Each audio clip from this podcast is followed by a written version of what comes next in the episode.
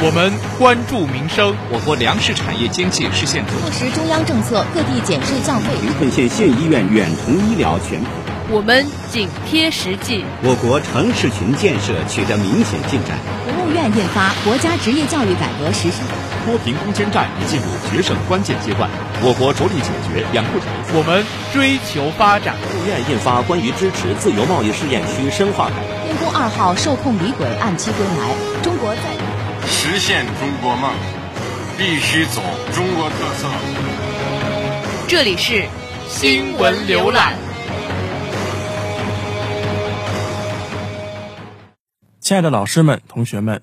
欢迎走进本期的新闻浏览。我是于静浩，我是郭欣怡。在本期新闻浏览中，您将听到。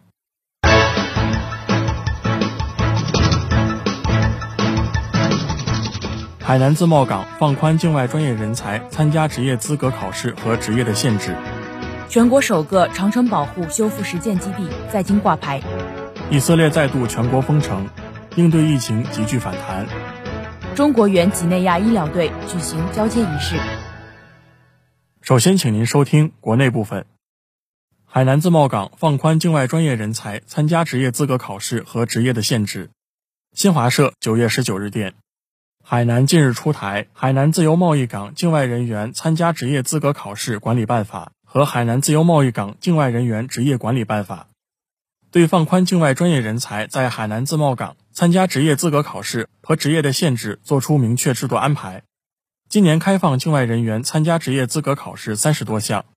认可的境外职业资格涉及二十多个国家和港澳台地区，共两百多项。海南省委组织部副部长张应瑞表示。放宽境外人员参加职业资格考试，实施便捷化的职业资格认定制度，是海南实现境外人员在海南自贸港就业创业自由化便利化的重要政策举措。全国首个长城保护修复实践基地在京挂牌。新华社九月十九日电，为进一步推进北京市长城国家文化公园和长城文化带建设，经国家文物局同意，北京市于十九日。在怀柔区雁栖镇西栅子村建立长城保护修复实践基地，并举行挂牌仪式。据悉，这是我国长城沿线首个挂牌的长城保护修复实践基地。国家文物局相关负责人表示，怀柔区箭扣段长城修缮工程为全国砖石长城修缮工程提供了可借鉴的经验。长城保护修复实践基地的成立，正是对箭扣段长城保护理念和实践经验方法的总结提升。也将对全国长城保护工作起到良好的示范作用。北京十月起实施三项医保减负新政。北京青年报九月十九日电，九月十八日，市医保局发布三项减负新政，包括将重性精神病等六种疾病纳入本市医保门诊特殊疾病范围，增加恶性肿瘤门诊治疗、肾透析两种门诊特殊疾病用药报销品种。同时，对罗沙司他胶囊等九种珍贵药品门诊用药按固定比例支付，进一步减轻群众的用药负担。据悉，新政策将于十月一日起正式实施，适用于本市城镇职工、城乡居民等参保人员。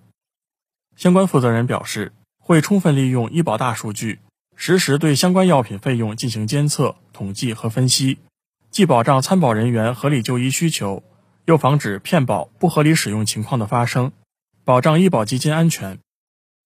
国庆中秋假期，景区游客接待量可上调至百分之七十五。新华社九月十八日电，九月十八日晚间，文化和旅游部发布公告，要统筹做好国庆中秋假期旅游景区疫情防控和安全有序开放工作，推动旅游景区复工复产复业。景区接待游客量可上调至最大承载量的百分之七十五。文化和旅游部资源开发司发布的旅游景区恢复开放疫情防控措施指南要求，各地要按照能约尽约原则，推动全国五 A 级旅游景区和重点四 A 级旅游景区严格落实分时预约制度，切实提升旅游景区服务管理水平。通知明确，各地文旅部门要总结借鉴今年五一和端午假期工作经验，指导旅游景区。紧盯重点环节和场所，切实保障游览秩序和安全。六省公布中央生态督察回头看整改进展。新华社九月十八日电，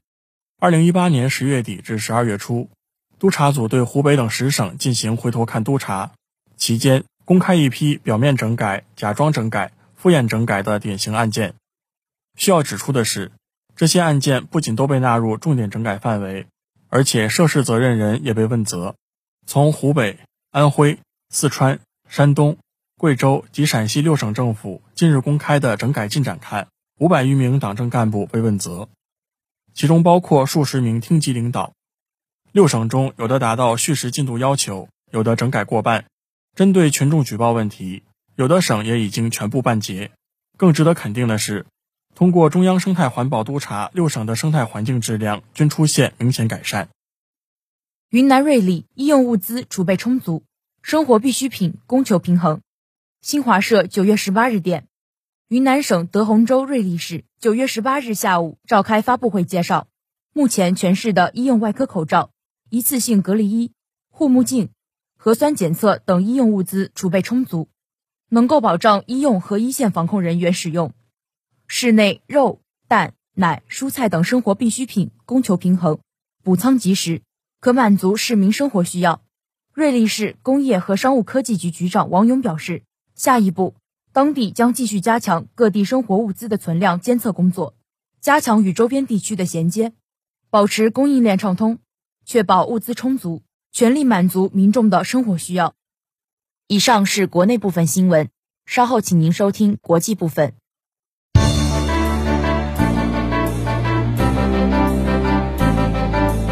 闻说国内大事，呈现神州风采，见证世界风云。展示环球万象，关注民生，反映社情，坚守主义，满足需求。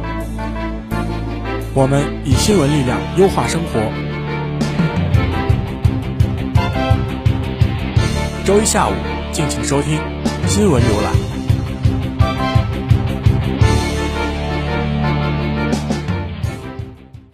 以下是国际部分：以色列再度全国封城。应对疫情急剧反弹。新华社九月十八日电，以色列总理府和卫生部十八日发布联合声明，宣布全国范围内的封城措施于十四时生效。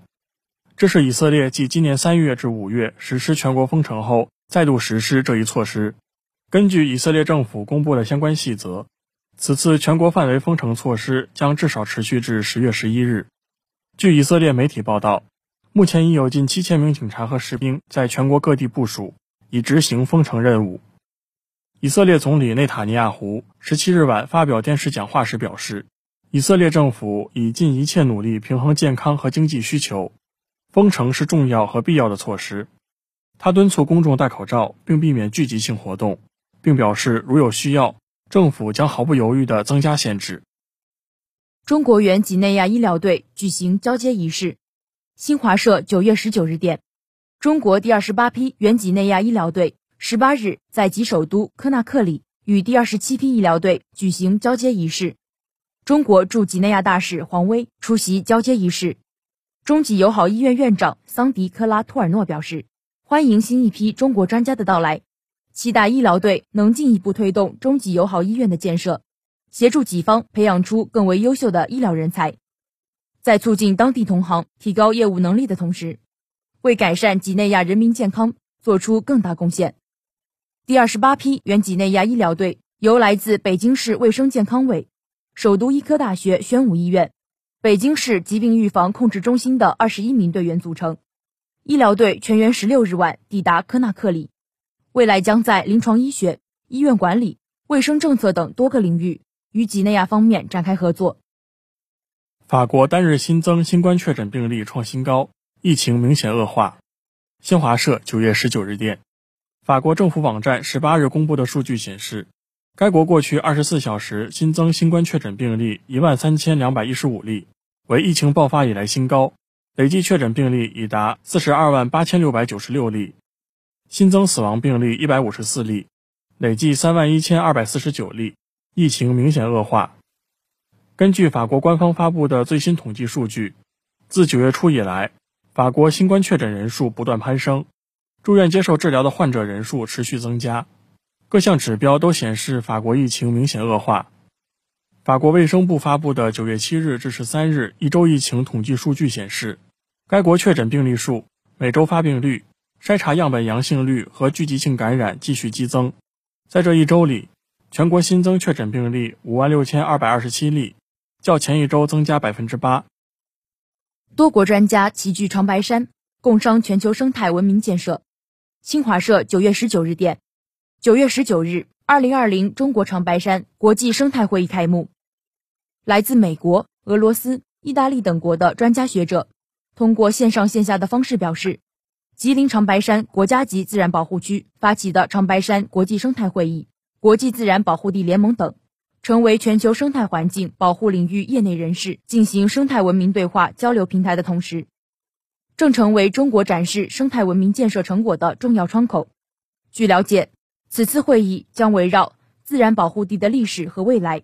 自然保护地自然教育、“一带一路”生态安全评估等话题展开。与会者将分享国内外保护地保护经验，为全球生态文明建设建言献策。英国八月商品零售继续回升。新华社九月十八日电，英国国家统计局十八日发布的数据显示，随着政府持续放松封锁措施。八月，英国商品零售量和零售额环比继续回升。数据显示，英国八月商品零售量和零售额环比分别增长百分之零点八和百分之零点七，零售量连续四个月上涨。与疫情爆发之前的二月相比，八月零售量和零售额分别增长百分之四和百分之二点五。英国经济研究机构安永统计俱乐部首席经济顾问霍华德·阿彻表示，八月商品零售保持健康增长。消费支出将支撑第三季度经济回升。普华永道消费者市场部负责人丽萨胡克认为，商品零售复苏仍然脆弱，未来面临失业率上升、消费者信心下降等潜在风险。文在寅表示，一定要履行九月平壤共同宣言。新华社九月十九日电，九月平壤共同宣言签署两周年之际，韩国总统文在寅十九日在社交媒体上表示，韩朝双方。在九月平壤共同宣言中达成的协议一定要得以履行。文在寅表示，两年前他与朝鲜最高领导人金正恩共同表示要实现朝鲜半岛无核化，构建和平的朝鲜半岛。双方在军事领域达成了具体的可实践的协议，推进板门店武装解除和非军事区遗骸挖掘。之后，韩朝之间没有发生过一起武装冲突，这是十分可贵的进展。文在寅表示，虽然由于各种制约因素，双方达成的协议未能迅速得以履行，但韩方期盼和平的意志是坚定不移的。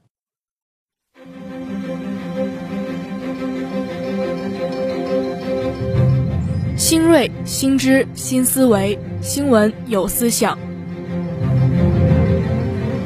理性、人性、普世性，新闻有态度。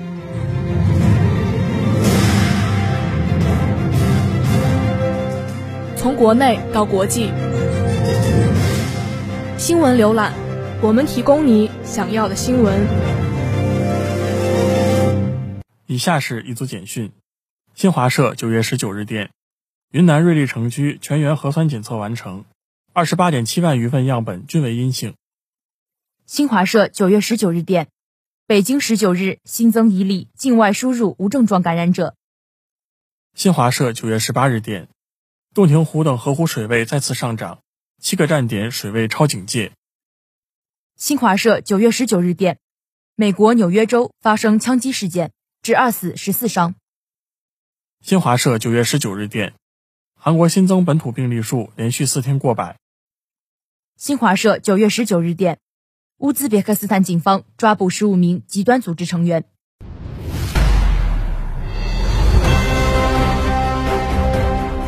关注最权威的党政要闻，聆听最全新的高层动态，了解最精准的思想理论，请听党政动态。刘鹤在绵阳调研科技创新工作和科技城建设情况。新华社九月十九日电，中共中央政治局委员。国务院副总理刘鹤十九日在四川绵阳调研，实地考察中国工程物理研究院、出席绵阳科技城建设部暨协调小组会议并讲话。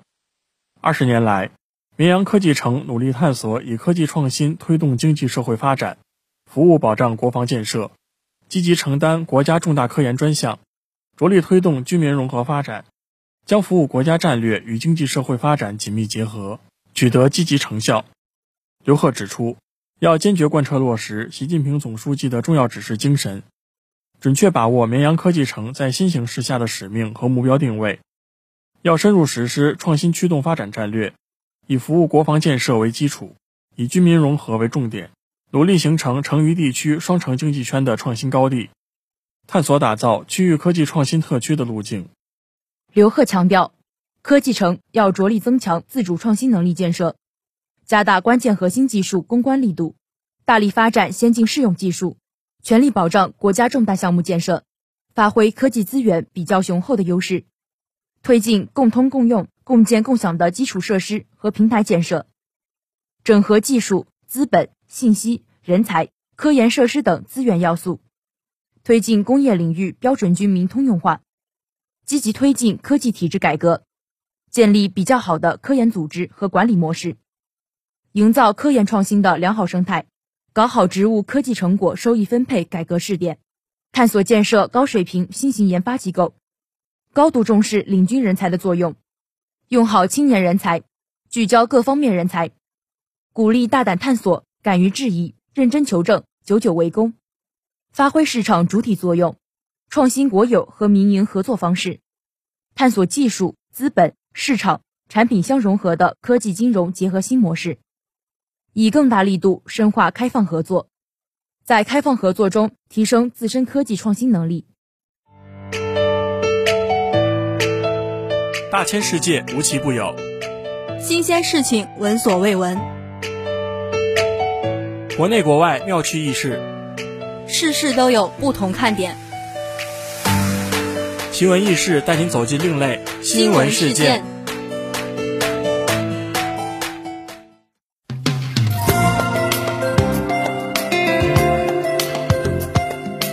墨西哥女子闹市街头遛老虎引争议。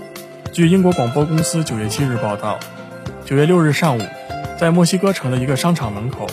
一名年轻的女子公然牵着一只小老虎在街上走来走去。其中一名叫做萨伊拉的网友上传了女子牵着老虎的视频，并表示，很显然他没有衡量这件事情的风险所在。萨伊拉将女子遛老虎的视频分享出来后，九月七日，这一事件在墨西哥社交网络上引起了轩然大波。据有关专家指认。女子牵的老虎是珍稀的孟加拉虎。由于孟加拉虎主要分布在印度和孟加拉国，在墨西哥境内忽然出现一只被人牵着的孟加拉虎，无疑会引起网友们的猜想。他们认为这只小孟加拉虎是通过非法途径被盗猎者带入境内的。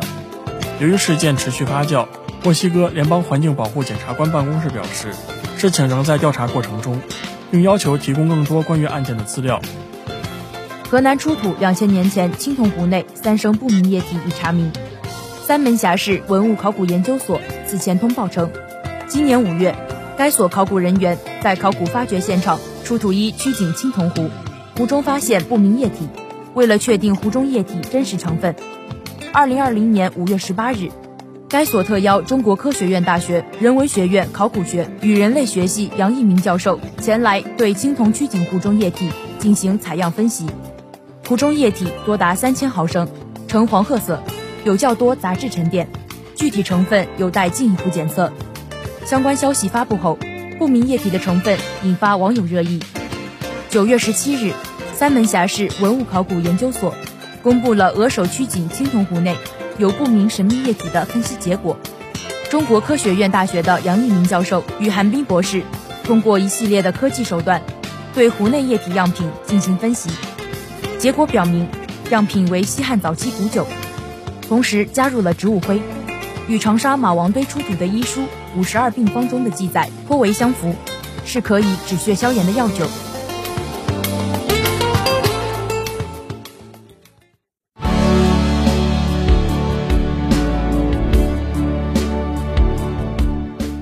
亲爱的老师们、同学们，